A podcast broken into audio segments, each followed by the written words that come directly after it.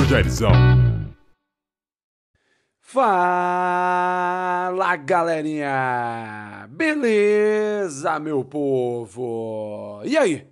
Me fala, me diga. Tá bom agora com imagens também? Além do áudio, as imagens aí sendo disponibilizadas para as senhoras e para os senhores. Quero feedbacks, me falem, vai lá no Insta, me conta como está sendo essa nova experiência. Então vamos lá, episódio dessa semana, pessoal. Kim Jong-un está de volta.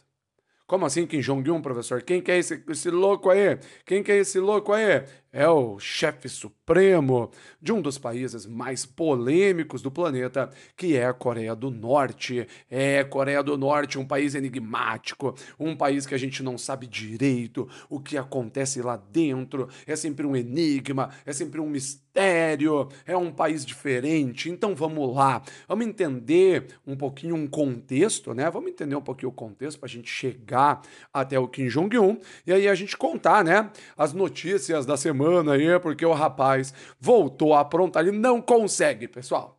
Ele não consegue ficar muito tempo sem aprontar. É, e reza a lenda que ele só não estava aprontando nesses últimos tempos aí porque estava dodói, estava doente. É, reza a lenda que ele quase perdeu a vida. Acho que agora que ele está um pouco melhor, voltou a tocar o terror. Então vamos, vamos entender primeiro o contexto, né? Tem duas Coreias no planeta, né, pessoal? É isso mesmo, né? Tem duas Coreias, tem a Coreia do Norte, tem a Coreia do Sul. É, as Coreias são filhas da Guerra Fria, gente. Né? A Guerra Fria é a grande causadora dessa divisão entre as duas Coreias. Né? Isso vai acontecer ali em 1945, inicia essa divisão territorial. Em 48, né, são instituídos ali os governos, um governo socialista na Coreia do Norte e um governo capitalista na Coreia do Sul. E já nos anos 40, já no início né, da formação do que a gente hoje chama de Coreia do Norte, já iniciou também a dinastia Kim, pessoal. Né? A Coreia do Norte ela é uma dinastia. Então você tem o líder supremo. Se esse líder supremo morrer, teoricamente, quem assumiu, quem assumiu o lugar é o filho. Né? O primeiro líder supremo da Coreia do Norte foi o vovô. O vovô do atual líder. O nome dele era Kim Il-sung. Ele governou por muito tempo, pessoal, governou lá de 48 até 94. Quando ele morreu, assumiu o filho, o Kim Jong-il, que governou de 94 até ali meados de 2011. Quando ele o quê? Adivinhem? Quando ele morreu. E aí veio o meninão. Aí veio esse rapaz polêmico chamado de Kim Jong-un, que ainda permanece no poder. A Coreia do Norte sempre trouxe tensão para o planeta. Ela, inclusive, já entrou em guerra com a sua irmã, a Coreia do Sul. Aham, uhum. Coreia do Norte e Coreia do Sul, para quem não sabe, travaram uma guerra sangrenta de 1950 a 1953. E olha só que detalhe interessante: teoricamente é uma guerra que não acabou. Como assim, professor? A gente está em 2022, seu Locke? Em 53 foi assinado um armistício. É um armistício, tipo, eu não jogo bomba em você, você não joga bomba em mim, fechou? Mas nunca foi declarado oficialmente o fim da guerra. Então, teoricamente, o estado de guerra, né, ele, de certa forma, ele ainda existe. A guerra nunca foi finalizada de fato. Não é à toa que a fronteira né, de Coreia do Norte e Coreia do Sul é extremamente tensa, é ali uma tensão máxima, porque a gente sempre tem a impressão, pessoal, de que o conflito armado ele pode voltar a qualquer momento. A Coreia do Sul ainda é protegida pelos Estados Unidos. É qualquer probleminha que tem lá, os Estados Unidos já vai ali defender a Coreia do Sul. A Coreia do Norte já não tem mais a União Soviética, né, para lhe defender. A União Soviética é, se desmembrou ali no começo dos anos 90. A China a China tem parceria econômica com a Coreia do Norte, né? é a grande parceira econômica da Coreia do Norte, tem ali comércio de carvão. Mas olha, pessoal, não é um país, a China, que demonstra apoio militar à Coreia do Norte no sentido, ó, oh, vou te defender se alguma coisa der errado para você. Então a Coreia do Norte ela é meio isoladona, sabe? Ela é meio isoladona, mas é uma isoladona poderosa. A Coreia do Norte é uma isoladona poderosa. É um país que investe muito em energia, é, em armas nucleares, né? não deixa de ser energia nuclear, investe muito em armamento. É, é um país que tem a bomba, tem a bomba atômica e já falou, né? já declarou: olha, se vocês vierem me encher o saco aqui, eu vou apertar o botão. Se vocês vierem me pentelhar aqui, eu vou apertar o botão. E olha, gente, eu vou te contar se tem um líder mundial né, que eu diria que não pensaria muito antes de apertar o botão e iniciar uma guerra nuclear, é o rapazinho Kim Jong-un. Esse é bem louco. E volta e meia, pessoal, as tensões voltam entre as Coreias, sabe? Elas vivem ali um período de, de, de, de, de, de, de lua de mel, de repente as tensões voltam. Aí vive mais um período de lua de mel, de repente as tensões voltam. É isso, como eu falei, eles já entraram em guerra de 50 a 53. Quer ver? Ó, vou dar um exemplo de lua de mel entre as Coreias que eu lembrei agora. É, na última Olimpíadas de Inverno, tem Olimpíadas de Inverno, né, pessoal? Pra galera do gelo aí tem Olimpíadas também. Tem Olimpíadas de Inverno.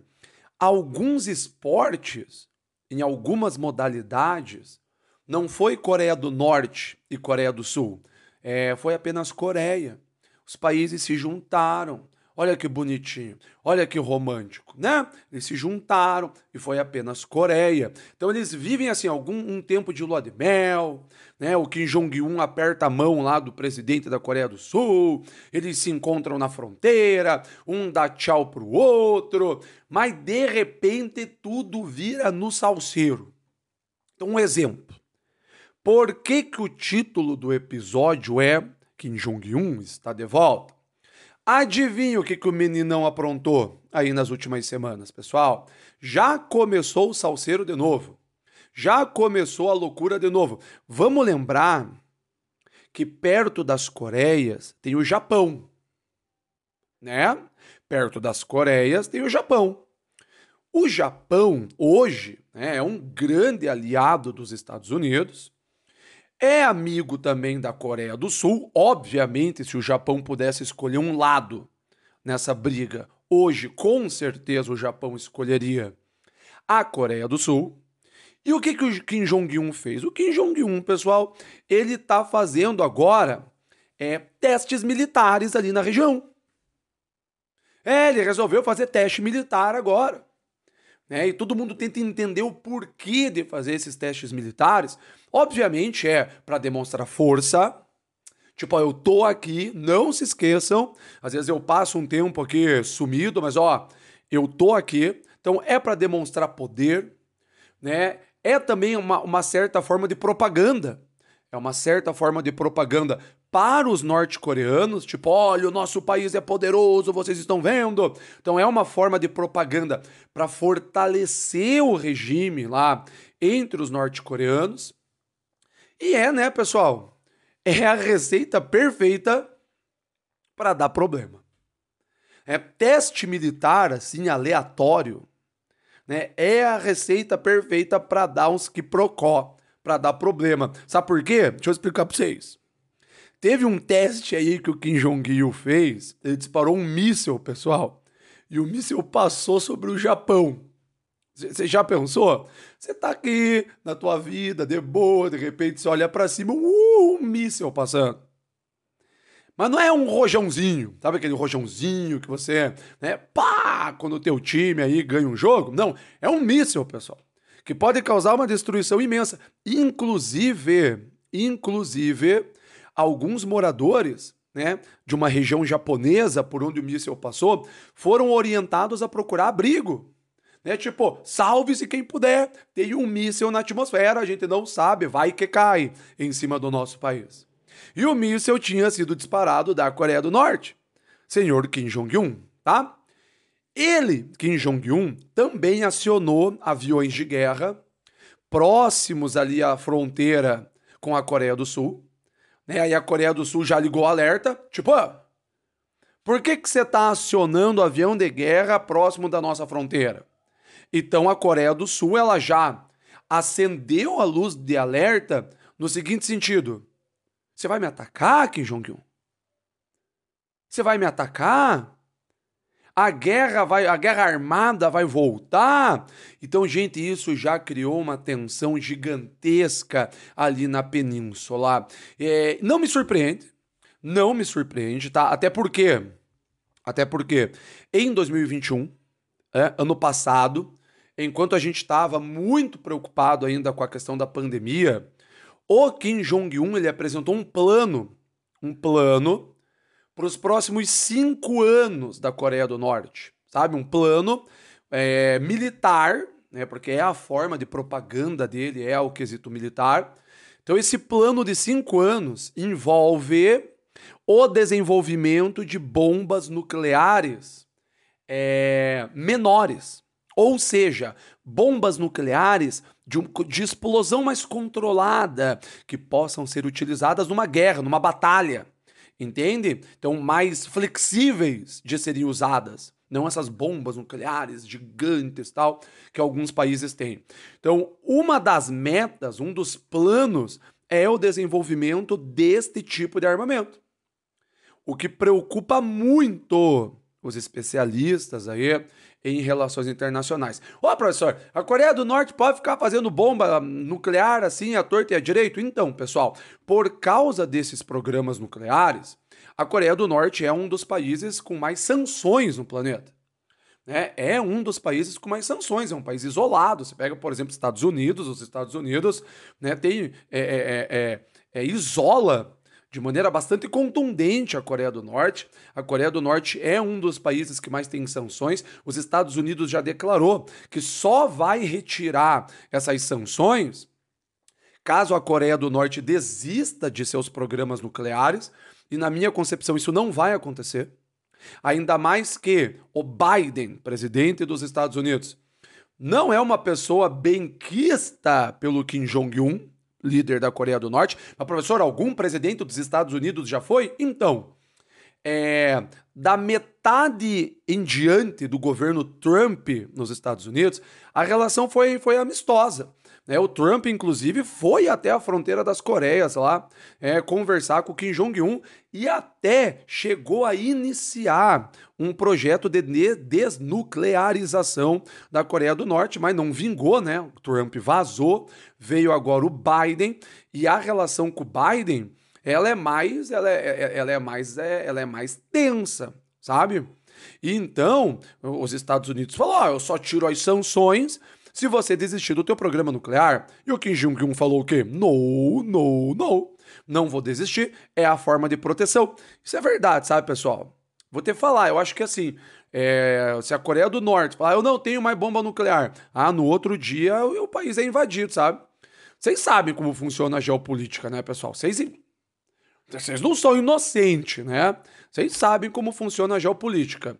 E tá todo mundo agora esperando, né? Tá uma, uma, uma, uma apreensão aí, né, na, na galera que gosta do assunto da geopolítica aí, porque tá todo mundo esperando a Coreia do Norte, ao que tudo indica, esses testes militares é um anúncio, é uma introdução a um teste nuclear de grande porte que ela possa estar né, planejando fazer. Se isso acontecer, vai ser o sétimo. Se isso acontecer, será o sétimo teste nuclear da Coreia do Norte, né? Essa demonstração de poder, essa demonstração tipo assim, estamos vivos. Se alguém vier aqui encher nosso saco, a gente aperta o botão, tá? Então é isso aí, pessoal né, notícia da semana de maneira um pouco mais detalhada, aprofundada, é com um toque de geopolítica, pessoal. Espero que vocês tenham gostado, espero que vocês tenham curtido. Até a próxima. Geopolitizando vai estar tá no canal do Geopolitizando esse vídeo, vai estar tá no Spotify, vai estar tá em um monte de lugar. Juízo, se cuidem. Falou!